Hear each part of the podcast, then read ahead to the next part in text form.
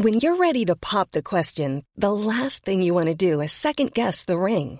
At Bluenile.com, you can design a one of a kind ring with the ease and convenience of shopping online. Choose your diamond and setting. When you find the one, you'll get it delivered right to your door. Go to Bluenile.com and use promo code LISTEN to get $50 off your purchase of $500 or more. That's code LISTEN at Bluenile.com for $50 off your purchase. Bluenile.com code LISTEN. Der John Sinclair Podcast mit Amy Zayat. Einen wunderschönen guten Tag, meine Lieben. Ich hoffe, euch geht's gut.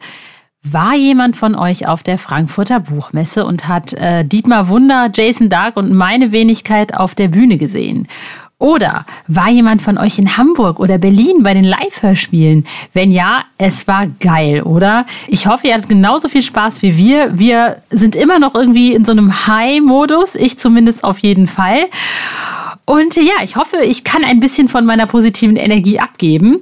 Heute steht der Podcast ganz im Zeichen eines deutschen Comedian, von dem ich ganz ehrlich gesagt gar nicht so viel wusste und schon gar nicht, dass er Sinclair-Fan ist. Ich war ganz begeistert. Sein Name ist Urban Priol und mit dem spreche ich gleich, weil er einer derjenigen Promis ist, die äh, eins von den fünf Hörbüchern lesen, die wir in unserer kleinen Hörbuchreihe jeden Monat vorstellen. Er liest Schrei, wenn dich die Schatten fressen, aber ich kann das nicht so gut sprechen wie er. Und äh, mehr dazu gleich. Jetzt erstmal, wie immer, die Sinclair News. Am 24.11. erscheint die Hörspielfolge Mit Blut geschrieben, der zweite Teil von Bals Opferdolch, also die Folge, die letzten Monat erschienen ist. Ob John wohl seinen Silberdolch zurückbekommt? Hm, ich sag nix, meine Lippen bleiben versiegelt. Und ich habe es ja schon im letzten Podcast erzählt und auch gerade schon so ein bisschen angeteasert. Vielleicht hat es auch der eine oder die andere schon auf Spotty oder auf dieser gehört. Ähm, als Bonbon zum Ende des Jubiläumsjahres 50 Jahre John Sinclair veröffentlicht Libbe Audio in fünf aufeinanderfolgenden Monaten je eine Hörbuchlesung eines Promis. Im Oktober ging es direkt schon los mit Zombiebus, gesprochen von Hennes Bender. In diesem Monat erscheint dann Horror Disco mit Oliver Kalkofe und im Dezember könnt ihr euch dann auf Urban Priol freuen. Er liest Schrei wenn dich die Schatten fressen. Ich muss das noch von ihm lernen. Der kann das richtig gut. Er zeigt euch das gleich. Und tada, da wäre ich schon bei der perfekten Überleitung zum heutigen äh, Interview, denn äh, gleich hören wir noch ganz, ganz viel äh, von Urban. Und wenn ihr nichts verpassen wollt im Sinclair Kosmos, dann folgt uns auf unseren Social Media Kanälen oder abonniert ganz einfach unseren Newsletter auf johnsinclair.de. Wenn ihr gucken könnt, dann ist das ganz einfach. Klickt auf das Icon mit dem Briefumschlag oben rechts und meldet euch ganz entspannt an. Wenn ihr nicht gucken könnt, so wie ich, dann ist das genauso einfach. Wenn ihr einen Screenreader nutzt, dann geht oben im Menü auf Newsletter und da geht das genauso entspannt auch. Tja, und da bleibt mir eigentlich nicht mehr viel zu sagen, außer feuerfrei für Urban Priol. Meine Lieben, herzlich willkommen zu einem ganz besonderen Interview heute. Und zwar habe ich heute jemanden zu Gast, der eigentlich nicht so wirklich aus dem Sinclair-Universum kommt.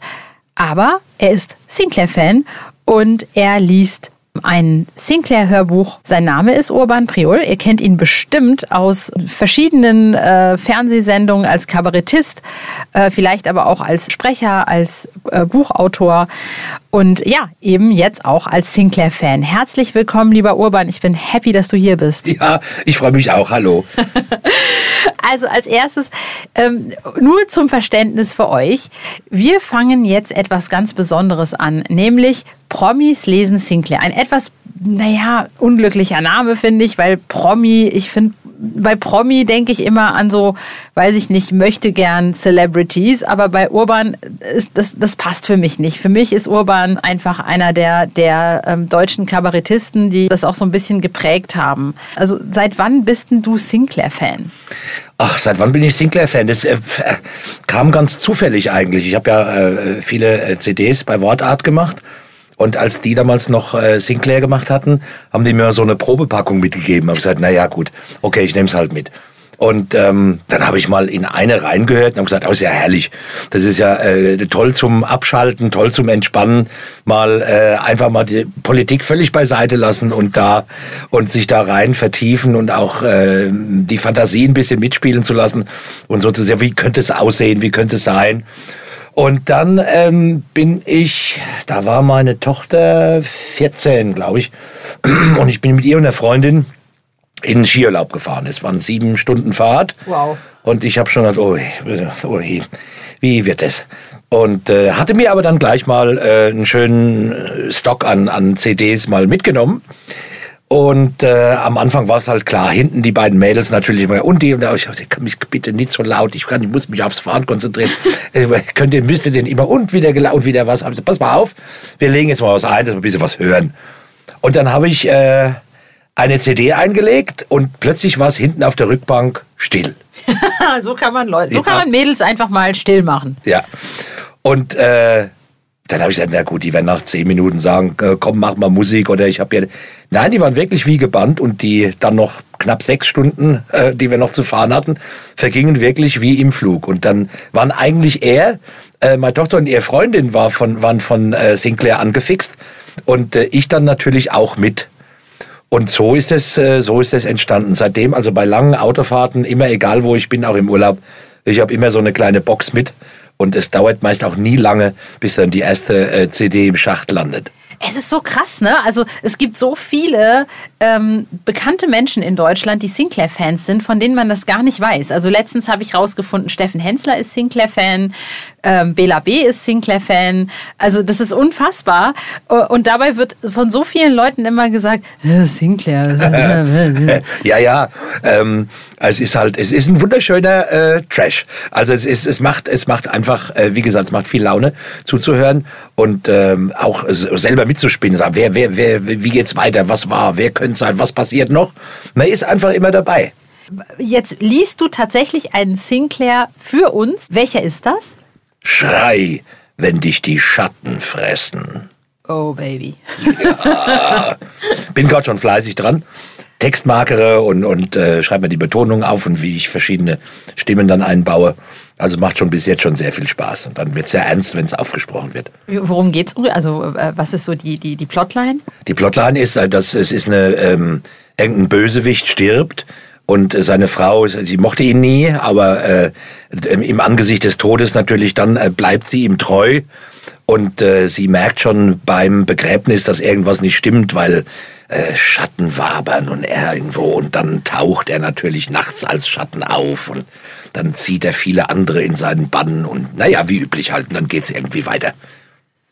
Sehr, sehr spannend. Also ich bin, du, kanntest du den vorher schon oder hat man dir dann so eine Auswahl von, von, von Büchern gegeben, hast du den dann ausgeguckt? Nö, ich habe einfach das Skript bekommen und habe gesagt, na, jetzt sind wir mal gespannt, was draus wird und äh, was drin vorkommt und äh, wie wir es dann umsetzen. Ich meine, es ist jetzt nicht für dich das erste Mal, dass du jetzt irgendwie Hörbücher sprichst. Das ist ja, du bist ja schon ein, ein, ein gestandener Hase. Ähm, war das jetzt mit Sinclair nochmal eine andere Geschichte, weil ja du ja auch einen persönlichen Bezug dazu hast? Es äh, ist eine ganz andere Geschichte. Also es ist total spannend. Habe ja hauptsächlich auch äh, Bücher oder Texte von mir eingesprochen. Und jetzt mal was ganz anderes zu haben, äh, das ist schon eine Herausforderung. Aber auch eben was anderes. Und das ist natürlich wunderbar. Und auch da habe ich wieder mal in der Zeit Zeit, mich nicht mit der Politik beschäftigen zu müssen. Kommen wir, das ist der gute, so großartige Stichpunkt Politik, ist ja auch so ein anderes Steckenpferd von dir. Ähm, Viele haben dich dafür auch so ein bisschen kritisiert, von wegen, naja, also ähm, Schuster bleibt bei deinen Leisten, entweder Comedy oder Politik, bla blub. Ich mag das ja. Ich mag auch derbe. Ich, ich, mag, ich mag eigentlich keine Feinfühligkeit, wenn es um Kritik geht, es sei denn, es ist respektlos. Und ähm, bei dir finde ich, du triffst eigentlich so ganz gut die Mitte. Ähm, Woher kam das? Also wie bist du überhaupt zu diesem, weil ich meine, in Deutschland gibt es entweder Blödel-Comedy oder halt super gediegen, spießig und es gibt ganz, ganz wenige, dazu gehörst du vielleicht auch noch Oliver Kalkofe, die so diesen Mittel, dieses Ding, also dieses, mhm. das in der Mitte treffen. Also es ging los, ähm, ich komme aus einem sehr politisch geprägten Elternhaus. Also damals war in Bayern wackere Sozialdemokraten, was ja schon in Bayern eine große Herausforderung ist. Wollte ich gerade sagen, wann war das, als, als noch Fritete gelebt hat? Ja, so ungefähr, genau. Und ähm, ja, es wurde immer wahnsinnig viel politisiert bei uns, wenn irgendwelche Familienfeiern waren. Damals hatten wir noch die großen Familienfeiern, Onkels, Tanten kamen und da natürlich mehrheitlich alles äh, CSU geprägt. Und es war dann immer so, dass äh, es sehr lebhaft zuging. Und es wurde auch richtig leidenschaftlich gestritten. Aber nicht unbedingt so, dass man sagt, ja, ich habe eine Meinung und da hole ich mir noch äh, meine Echokammern dazu im, im, im, im Netz, dass ich in meiner Meinung möglichst bestätigt wurde, sondern es wurde halt gestritten. Es wurde auch ausgetauscht. Und äh, es ging immer wahnsinnig lebhaft zu. Ich kann mich noch erinnern, einmal hat meine Mutter gesagt, also auch bitte, wenn ihr jetzt wieder streitet, aber heute erst nach der Suppe. Die war dann auch immer ganz froh, wenn sie wieder in der Küche verschwinden konnte. Und dann, wie ging es dann weiter? Naja, und dann, äh, ja gut, in der Schule ist klar, also mit irgendwas muss man ja, damals ähm, musste man ja auf sich aufmerksam machen. Die meisten haben es über Sport gemacht. Das war bei mir dann eher äh, nicht so der Fall. Kann mich noch erinnern, Hochsprung habe ich bis heute noch ein Trauma, weil da hatten wir damals noch diese Eisenstangen, über die wir springen mussten. Und äh, ich habe dann immer so Schiss gehabt, dass diese Stange sich mir ins Kreuz bohrt. Dann bin ich immer Anlauf genommen, bin immer an der Stange vorbeigelaufen. Zumal mir mein Turnlehrer damals, Davor Ramoschak, noch gesagt hatte, kommst du auf Latte, kriegst schon fünf. Und da habe ich gesagt, naja gut, also wenn ich an der Latte vorbeilaufe, dann komme ich ja nie auf die Latte. Also kann er mir zumindest schon keine fünf geben. Ich hatte dann eine sechs im Zeugnis und später stand dann nur noch, hat teilgenommen. Au. Also beim Hochsprung war es, während die anderen, äh, also die waren schon Fosbury und ich war, konnten schon Fosbury, ich blieb der Flop. Das war bei mir immer bei Mathe so. Mathe war bei mir immer, wo ich so fünf Minus und ich musste echt aufpassen, dass ich nicht sitzen blieb, weil also Ja, ja. Ähm, ich hatte Gott sei Dank nur dieses eine beschissene Fach, nämlich Mathe. Aber boah, das war. mm, Bei also, mir war es Chemie.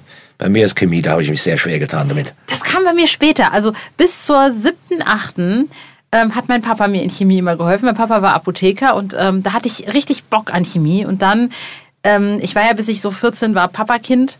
Ähm, und dann habe ich mich, glaube ich, drei Jahre gar nicht mit meinem Papa verstanden. Das ist so dieses typische Mädelsalter. Wir waren, Kenn ich, kenn ich, kenn ich. Musst du mir nichts erzählen. Kenn ich nur zu gut. Mein Papa hat es dann später ähm, so formuliert, er meinte, naja, also wenn man sich unabhängige Mädels ranzüchtet, dann muss man wahrscheinlich auch mit den Konsequenzen leben lernen. Das ist richtig. Wir haben auch immer gesagt, es soll eine starke Persönlichkeit werden. Das wurde sie dann auch recht schnell. Also die Pubertät war auch schon. äh, Aber das Spannendste war als der 16. Geburtstag. Und die war wirklich mit dem 16. Geburtstag schlagartig anderer Mensch. Also ob sich da oben dann die Synapsen gefunden hatten, die Baustelle endlich beendet war. Das war, äh, also das werde ich nie vergessen. Das war vom, vom nächsten Tag völlig, also völlig anders. War wirklich, also ganz toll zu erleben. Hat meine Tochter heute auch immer noch, sag ich, ja, du hast dich aber schon ein bisschen sehr, immer sage ich, ja, das ist halt so. Es ist auch heute noch so, auch wenn sie jetzt mittlerweile schon, die wird 29 in diesem Jahr, aber immer noch denkt man, die lebt jetzt in Vancouver. Und äh, auch da sagt man immer noch, Mensch, also äh, ja, ich habe jetzt schon drei Tage nichts von dir gehört. Alles in Ordnung. So, es bleibt, also wenn man, wenn man älter ist, also nicht nur älter, sondern älter, also Elternteil, dann glaube ich, bleibt es einfach so. Und äh, ihre Mutter ist äh, Sardin, von daher hat sie also auch zur Hälfte natürlich noch das italienische Temperament. Also wenn wir, äh, also sardische, um Gottes Willen, man darf ja nicht sagen, dass die Sarden Italiener sind, da werden die immer gleich ganz fuchsig. Ähm, aber wenn wir dann auch mal äh, diskutieren, wir beide, und wenn es mal in, in, dann geht, ist auch gleich immer Feuer unterm Dach, aber auch sehr schön. Also Ja, sehr Ich lebendig. glaube, du hättest dich mega mit meinem Papa verstanden, wenn er noch leben würde. Ihr hättet euch da äh, äh, äh, abgefeiert über anstrengende Mädels. Oh ja, das glaube ich. Ja, ja. Ja, ja, ganz bestimmt. ähm, aber wie, wie ging es denn dann weiter? Ich meine, du hattest dann, wie bist du dann zur Comedy gekommen? Ich meine, du hättest ja auch Politiker werden können. Ja, wie, wie gesagt, also in, in der Schule eben da Sport jetzt nicht die Waffe war, mit der ich äh, bei den Mädels ein bisschen auch, also, äh, naja, ein bisschen zündeln konnte. Dann musste ich mir was anderes einfallen lassen und ähm, ich habe immer schon sehr gerne die Lehrer parodiert, was äh, dann auch den ein oder anderen Verweis nach sich zog. Und ähm, durch das relativ früh geweckte politische Interesse habe ich dann angefangen, alles, was, was äh, in der Politik, auch im Showbusiness, was unterwegs war, auch mal zu parodieren. Habe dann zu Hause so ein Tonbandgerät gehabt und habe das dann draufgesprochen. War beim ersten Mal völlig entsetzt, als ich mich gehört habe, meine Stimme. Hab gesagt, bist doch nicht du, der da redet. Und ähm, wir hatten ja damals auch gerade im Politischen noch, da gab es ja noch richtige Gestalten, die man, wo es sich auch gelohnt hat, sich reinzuknien. Also Franz Josef Strauss oder Willy Brandt oder Herbert Wehner war auch immer, also ganz, ganz gut. Und so habe ich dann immer, war ich immer in der Schule, so der Pausenclown. Und äh, so hat man dann halt auch das andere Geschlecht ein bisschen für sich interessieren können. Und wie ging es dann weiter? Bist du dann, äh, also ne, du hast es dann jetzt irgendwie Politik und wie hast du das zusammengebracht? Ich meine, ähm, man macht dann Schule fertig und dann denkt man, ja und nu, was jetzt? Also in der Schule war schon so, es, das haben viele gar nicht verstanden, warum ich da immer so begeistert war. Da lief im ZDF die äh, Sendung Notizen aus der Provinz mit Dieter Hildebrand. Und da war ich mit 15, saß ich da schon immer wie gebannt vor dem Fernseher, fand das alles ganz toll und hat mir da schon gesagt, sowas willst du später auch mal machen. Geil. Und dann äh, habe ich erst das Übliche halt, ne? Dann nach dem Abi, äh, also was willst du werden, was willst du machen? Und ich hatte immer schon gesagt, irgendwas mit Schauspiel, irgendwas, irgendwo drängst dich irgendwo dahin auf die Bühne. Beim Abi-Ball am Abschluss habe ich dann auch alles Mögliche, dann natürlich auch die die die Lehre nochmal Revue passieren lassen. Und dachte, du wirst kommen. Naja, dann war erst mal die Zeit, was machst du? Gehst du, äh, äh verweigerst den Kriegsdienst oder gehst du zur Bundeswehr? Und man war ja erstmal faul nach dem Abi, erstmal wollte man ja weg. Und wir hatten dann so einen alten VW-Bus, den hatten wir uns äh, gerade so zurechtgeschweißt, dass er noch hielt. Und dann sind wir da erstmal, äh, ich gar nicht Gedanken gemacht, gehst jetzt zum 1.7. zum Bund, also war weit weg. Habe ich erstmal zurückstellen lassen zum 1. Oktober. Und dann fuhren wir erstmal mit dem, mit dem alten Ding runter bis nach Portugal und zurück. Und dann war dann der Einberufungsbescheid da, oh. dass ich irgendwo in den finsteren Westerwald nach Renault Road sollte als äh, Sanitätssoldat. Und da haben alle, die schon dort waren, gesagt, Mensch, das ist ja, das ist ja einfach, kannst du es nie haben, das ist ja super, da kannst du dich jeden Tag abseilen, da ist ja nichts los. Sanitätssoldat, musst nichts musst nix machen. Naja, und dann war es doch nicht ganz so. Und wir haben dann da unsere äh, auch Outdoor-Übungen gehabt. Und ich habe da schon dann natürlich wieder auch äh, die Vorgesetzten, ich habe nie so ein Fable für Obrigkeit gehabt.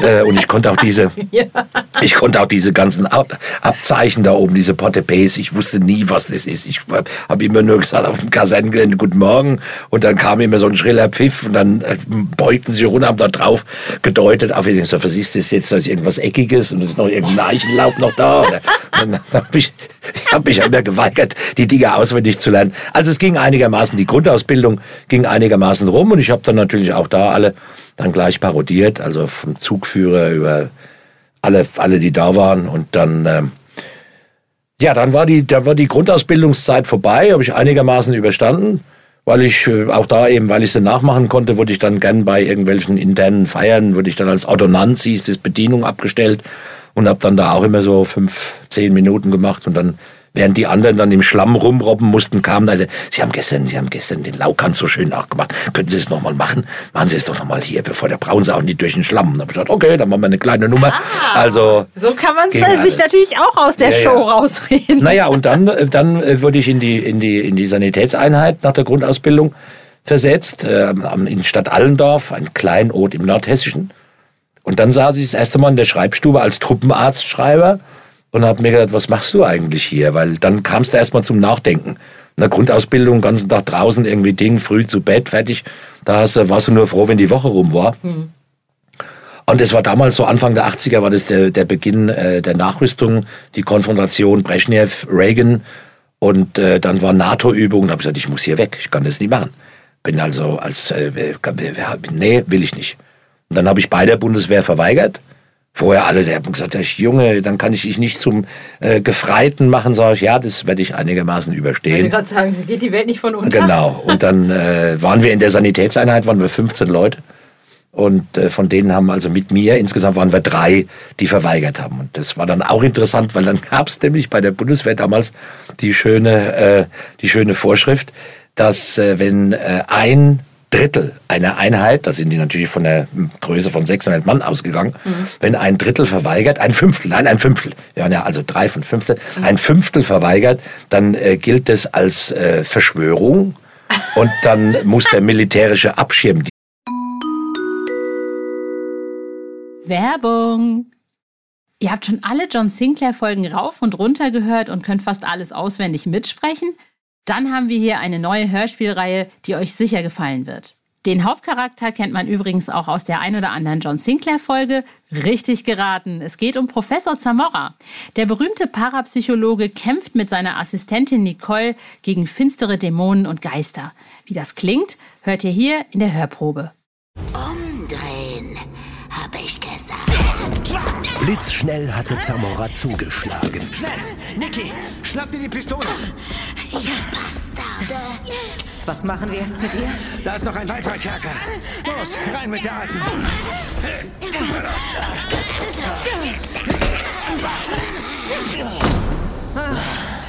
So, die werden wir los. Ich verfluche euch, ihr Bastarde. Ramon wird euch bei lebendigem Leibe fressen. Aber vorher werdet ihr tausend schreckliche Tode sterben. Wenn euch die Hörprobe gefallen hat, hört euch doch einmal die bisher erschienenen Folgen an. Entweder auf CD oder auf der Hörspielplattform eurer Wahl. Viel Spaß beim Hören. Werbung Ende. Dienst auf einen angesetzt werden. Okay. Und ich war eines Morgens, ging ich wieder in meine Schreibstube da und habe gesagt, oh, ein neuer Arzt. Und dann fing der gleich an, ja, sagen Sie doch mal, warum geht's Ihnen denn hier nicht so gut und wa was haben Sie denn für Probleme? Naja, und dann war das äh, irgendwann auch gut, dann war es rum und dann war die Gewissensprüfung und da hatten wir den Vorteil, dass wir alle Vorschriften, die es bei der Bundeswehr gab, ähm, dass wir die äh, in die Einsicht nehmen durften, in der Schreib also im, im, in der Bibliothek.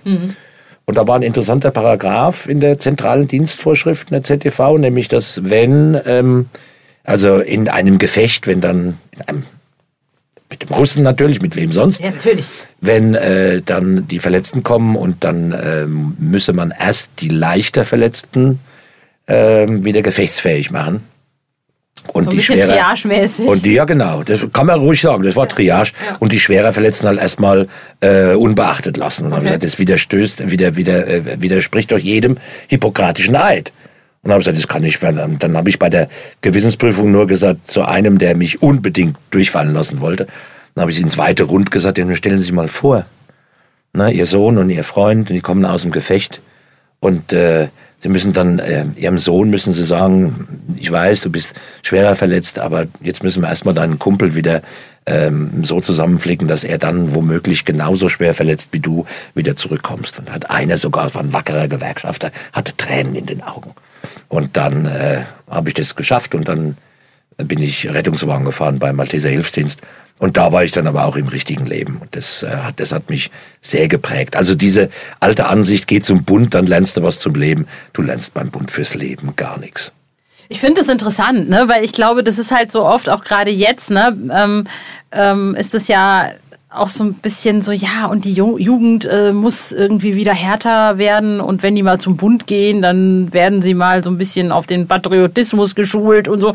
Das ist, ähm, ich habe das eigentlich immer so ein bisschen hinterfragt und es ist interessant, dass du das jetzt halt auch sagst. Also jemand auch, der da war, von daher. Ja, ja. Na, heute ist ja eh, ich meine, die Bundeswehr, die wird ja so äh, runtergewirtschaftet auch. Wir mussten damals ja noch 18 Monate, war damals noch, äh, äh, also der Dienst. Und äh, heute gehen die ja so kurz, die gehen hin, kriegen ihre Klamotten und dann können sie auch wieder gehen. Ja, das dann ist, auch es schon wieder vorbei. Ist ja auch mittlerweile freiwillig. Früher war es Mittlerweile ja ist es freiwillig, ja, genau, schon länger. Das, äh, ähm, das Ganze. Also ich äh, gerade diese diese Debatte mit der Jugend, das ist etwas, was mich immer, was mich immer umtreibt. Ich habe jetzt gerade vor dem evangelischen Kirchentag kam ehemaliger Innenminister Dömesier von der CDU, der jetzt ähm, äh, Kirchentagspräsident ist und hat dann in einem Zeitinterview über die Generation Z abgeledert, wo ich auch gesagt sag mal, was, wo, wovon redest du? Ja, und er hätte früher auch und heute die und mit ihrer Work-Life-Balance und er könnte es überhaupt nicht mehr hören und vier, am besten noch vier Tage Woche und nicht umsonst stünde in der Bibel, äh, äh, sechs Tage sollst du arbeiten und am siebten Tage sollst du ruhen und da sollte sich die Jugend mal ein Beispiel dran nehmen und er hätte auch früher, er hätte 16 Stunden am Tag gearbeitet, sag ich, klar, weil du eine Frau gehabt hast, die deine Kinder großgezogen hast, die wahrscheinlich erst mal jahrelang überhaupt nicht gesehen hast. Und äh, diese, also es ist so anmaßend, so ungefähr, also die jungen Leute heute, ja, hocken den ganzen Tag im Homeoffice ja, und dann bestellen sie sich um, um, um 22 Uhr von irgendeinem Lieferdienst Champagner und so können ja wohl die Zukunft des Landes nicht aussehen. Und Deshalb sind es natürlich auch alle so, wofür ich ja sehr bin, gegen die Senkung des Wahlalters auf 16 Jahre. Ich meine, es ist über ein halbes Jahrhundert her, dass es von 21 auf 18 gesenkt wurde. Wäre mal an der Zeit, dass man das mal ein bisschen, bisschen äh, runterschraubt, zumal sie ja Europaparlament dürfen sie mit 16 wählen, in verschiedenen Bundesländern dürfen sie mit 16 wählen. Warum nicht auch im Bund? Und da ist natürlich dann, na klar, weil viele denken ja, die Jugend, da wissen wir ja, was sie wählt, uns nicht. Deshalb ist dieser monolithische Block von CDU, CSU und AfD auch geschlossen dagegen, weil da bräuchte es eine Grundrechts, äh, Grundgesetzänderung und die wird es natürlich nicht geben mit dem schönen, äh, mit dem mit dem schönen, mit der schönen Begründung mit 16, also ist man noch nicht reif, um wählen zu gehen. Hör mal, du darfst mit 16 zur Polizei eine Ausbildung be beginnen, auch an der Waffe. Du darfst mit 17 zur Bundeswehr. Du darfst mit 16 mit Einwilligung der Eltern sogar heiraten, obwohl du in dem Alter doch noch gar nicht absehen kannst, wie lang so eine Ehe womöglich dauern könnte. Du darfst mit 16 äh, Organe spenden und du darfst mit 16 der CDU beitreten, die du dann aber ein paar Tage später nach deinem Eintritt, falls Bundestagswahlen sein sollten, nicht, nicht wählen darfst. Ja. Das ist doch völlig gaga. Nein, die, und auch dieses Argument äh, mit 16, da ist man noch viel zu leicht manipulierbar. Da sage ich immer nur, was ein Glück, dass das im hohen Alter nachlässt. ja, ich habe aber auch das Gefühl, ähm, ja, also ich habe äh, gerade gerade so diese alten Herren, und das, damit meine ich dich jetzt nicht, sondern es gibt Leute, die sind 30 und die sind also richtig, äh, diese, Schau dir die junge Union an. Oh. Das sind ja Hirnverkreiste da. Also der ehemalige Vorsitzende von, von den Tilman Kuban, wenn ich, der, der trägt Pullover, die haben wir vor 40 Jahren schon zur Altkleidersammlung gebracht. Nee, also äh, es, äh, es, es ist wirklich anmaßend. Und ich, dass die Alten immer noch meinen, sie wüssten alles, wüssten alles besser. Mag ja in Einzelfällen so sein, aber für mich exemplarisch ist immer das Schicksal von dieser Kurzzeit-Ministerpräsidentin in, in Finnland, Sanna Marin. Die war nur wirklich also was, was Frisches, was Tolles und dann, was war? Sie wurde abgewählt, weil man sie im Treiben auch hatte, weil sie einmal auf dem Rockkonzert war und auf Partys gedanzt hat. Das finde ich halt auch so Banane. Warum darf ich jetzt nicht als Politikerin auf dem Rockkonzert sein? Das ist, das ist aber auch so was, ganz ehrlich, das ist so ein nordeuropäisches Ding. Ich glaube, sowohl in den USA als auch in England wäre das kein Problem, weil zum Beispiel es auch irgendwie gang und gäbe ist, dass irgendwie Leute mit 60 schon als ich 20 war auf dem Glastonbury waren und es war ja, absolut ja. fein. Ja, ja. Na gut, heute gehen auch viele, also zum vieles ältere Semester äh, zum Stones-Konzert, dass wir mal wieder unter Gleichaltrigen sind. Also es verschiebt sich schon auch ein bisschen was. Ja, so langsam, ne? So aber langsam, ist, äh, ganz ja, langsam. Genau, äh, zu langsam für meine, mein, äh, mein Verständnis. Aber ich meine, jetzt warst du in der Realität so ein bisschen angekommen. Wie kommt man dann zum Fernsehen? Also ich meine, du bist jetzt irgendwie 21, 22, jetzt gerade in bunter fertig und denkst, okay, und, und dann plötzlich warst du ja schon sehr, sehr schnell sehr, sehr bekannt. Ja, es ging, äh, ging früh los. Also es war, war mit, mit ich habe dann äh, im Zivildienst einen kennengelernt, der, der fuhr auch Rettungswagen, der war so ein Liedermacher. Und dann hat er gesagt, komm, lass uns doch mal ähm, zusammen einen Abend machen mit noch zwei Kollegen zusammen. Und dann habe ich gesagt, okay. Und dann war ich, war äh, Oktober 82, als Helmut Kohl Kanzler wurde. Ich genau. sage immer gern, der Dicke und ich, wir haben beide zeitgleich angefangen, Kabarett zu machen. Und ähm, Helmut Kohl auf etwas, auf etwas anderen Bühnen ja, als du. genau. Und wir waren ja damals im, im jugendlichen Sturm und Drang. Habe ich gesagt, komm, ich mache eine Kohl-Parodie. Dann machen wir ein paar Witze noch über Birne, über den Dicken und ein paar Wochen später ist er weg. Ne? So, also so naiv waren wir damals, dass daraus dann 16 lähmende, bleierne Jahre werden sollten, konnten wir da auch nicht denken. Aber so war es dann eben. Dann fing das an, dann war ich bei, beim, beim äh, Klaus Stab, mit dem ich vorher war, war ich dann im, im, im Gast in, in seinem Soloprogramm und dann haben wir zwei, zwei gemeinsame Duo-Programme gemacht und dann in München der Lach und Schieß gespielt und dann wurde ich zum Scheibenwischer eingeladen, habe dort die Hildebrand kennengelernt, habe da zwei Auftritte gehabt äh, in der Sendung und so ging das dann einfach schön langsam, also ganz, ganz langsam über die Jahre, so wie eine Rolltreppe, ging es ganz langsam nach oben. Und es ist mir lieber als diese Wusch wie eine Rakete nach oben, weil Raketen stürzen ja irgendwann wieder ab. Und ähm, ich habe dann in Aschaffenburg eine eigene Bühne noch gegründet, paar Jahre, viele Jahre später. Und da haben wir auch viel für Nachwuchs immer, dass sie äh, rankamen. Und die haben mich immer gefragt, ja, was muss ich denn machen? Was muss ich, was brauche ich denn, wenn ich das machen will? Sage ich, Geduld. Ich glaube, du hast aber auch. Talent und viel Geduld. Du, du hattest dann auch so ein bisschen die Zeit, so dich selber auch nochmal ja, zu finden, weil ich glaube, oft ist es so in so einer Situation, wenn man auch noch so jung ist, das überfällt einen. Ne, du konntest da so ein bisschen Ja. in Ruhe reinwachsen. Ja, also bei mir war es so, ich war auch, also ich war halt von meinem ersten fünf Minuten Auftritt damals, war ich sofort angefixt und habe gesagt, das ist es, das willst du machen, da, da, mal. und dann natürlich, kannst dir vorstellen, ich habe dann irgendwann habe ich studiert, äh, Englisch, Geschichte und Russisch. Ach, hast du auch Englisch studiert? Ich auch. Ja. Und äh, dort gab's in Würzburg damals noch eine, eine Theatergruppe, eine eigene English Drama Group, Ah, cool. mit, mit professionellen Regisseuren aus England. Ist heute unvorstellbar. Oh, geil. Und wir mussten also äh, in jedem Semester ein Hauptstück aufführen. Da haben wir alles rauf und runter gespielt, von Shakespeare, Harold Pinter, alles, was da war. Dann habe ich später noch angefangen und habe Revue-Sketche inszeniert von Monty Python. Da hat mir auch viel Spaß. Und so war ich äh, äh, erstmal schon mal gleich beim englischen Humor. Dann habe ich ein Jahr in England studiert, also in Wales. Wollte dort auch äh, möglichst viel mit Theater machen. Das war aber dann äh, die kleinste Universität Europas wohl in Clanbedel-Pont-Stefan im Nichts von Wales. Und da war also gar nichts.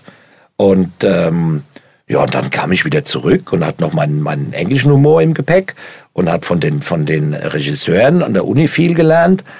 Und äh, dann nach dem, nach dem zweiten Tourprogramm hat mich dann ein ähm, Theaterleiter in, in der Nähe von Würzburg gesagt, ob wir nicht ein Ensemble gründen wollten gemeinsam. Und da habe ich gesagt, okay, mache ich mit.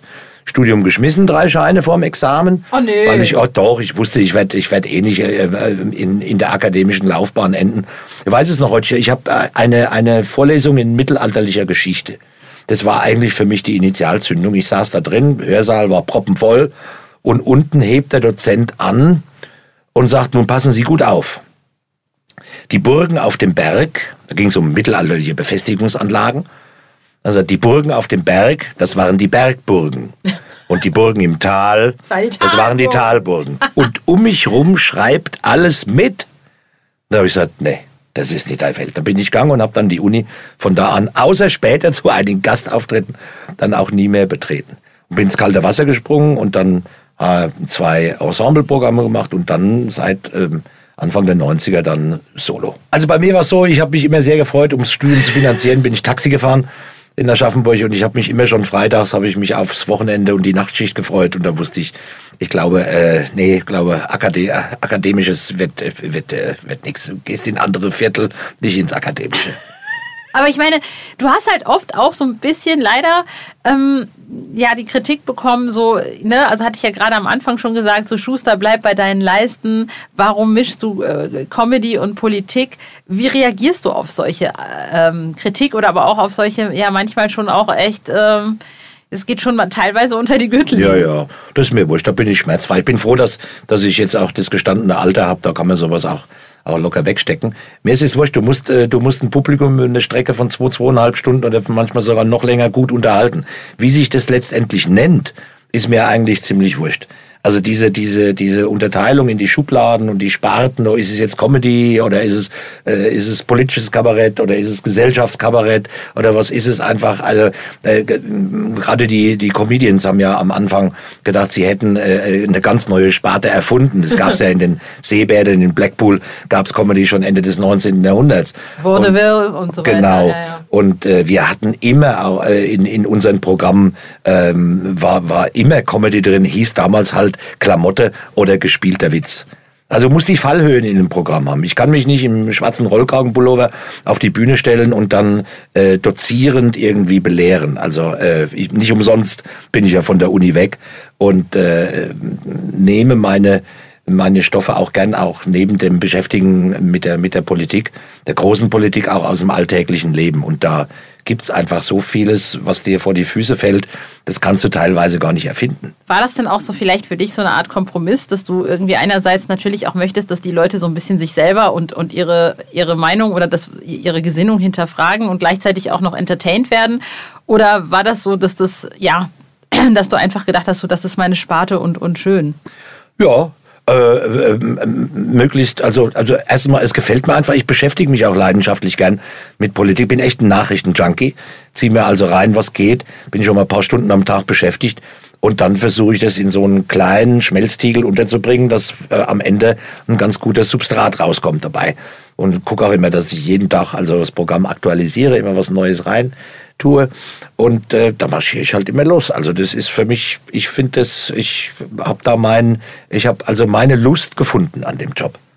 Ja, cool. Also ähm, dann hast du ja mit in den letzten Jahren wahrscheinlich genug gehabt von, von angefangen von Trump über Brexit bis zum Ukraine-Krieg hast du ja dann genug irgendwie. Also das Problem ist wirklich, dass du bei manchen politischen äh, Geschehnissen und vor allen Dingen bei manchen Figuren ist es mittlerweile wirklich eine Herausforderung geworden für, für, für einen als Kabarettist, dass du vieles, was schon da liegt und was in Realität passiert, dass du das noch überhöhen und toppen kannst. Das ist echt Arbeit geworden mittlerweile. Ja, siehe Trump.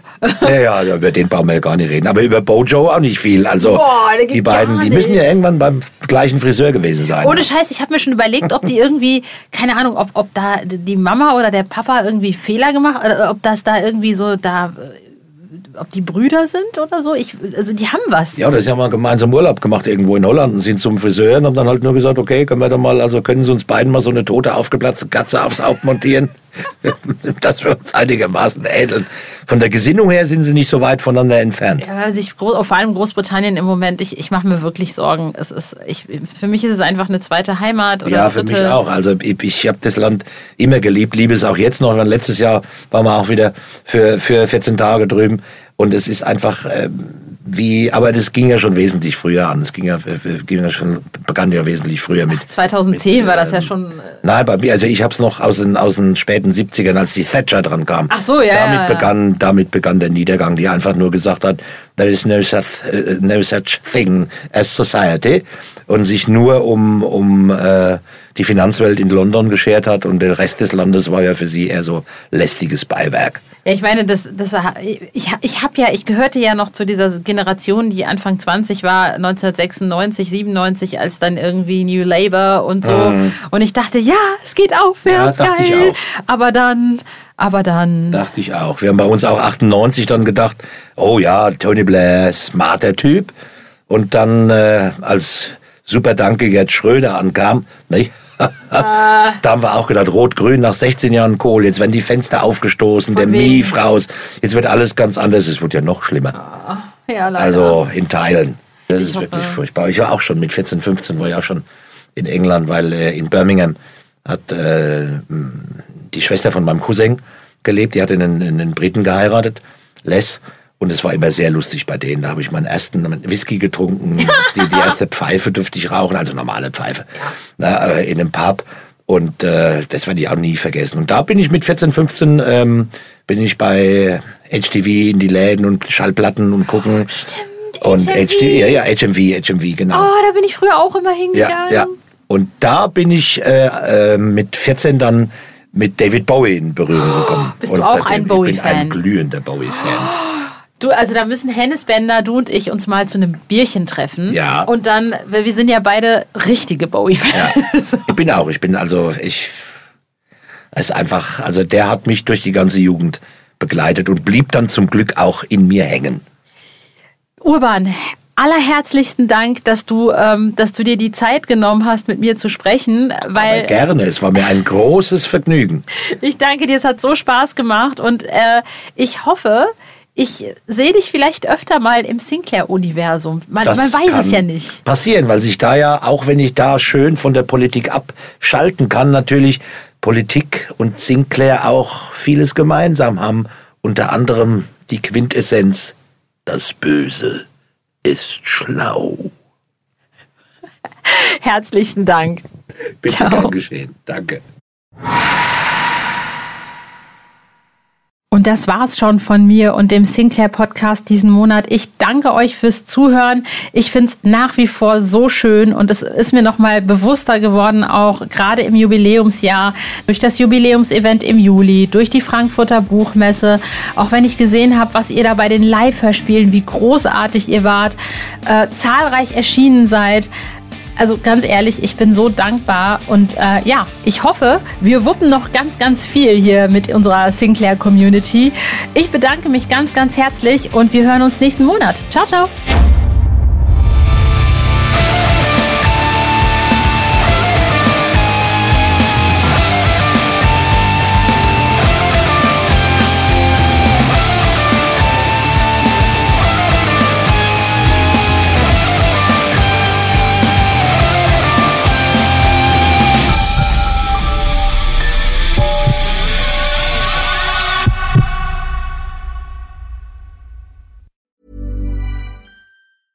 A lot can happen in the next three years. Like a chatbot may be your new best friend. But what won't change? Needing health insurance. United Healthcare Tri Term Medical Plans are available for these changing times. Underwritten by Golden Rule Insurance Company, they offer budget friendly, flexible coverage for people who are in between jobs or missed open enrollment. The plans last nearly three years in some states, with access to a nationwide network of doctors and hospitals. So, for whatever tomorrow brings, United Healthcare Tri Term Medical Plans may be for you. Learn more at uh1.com.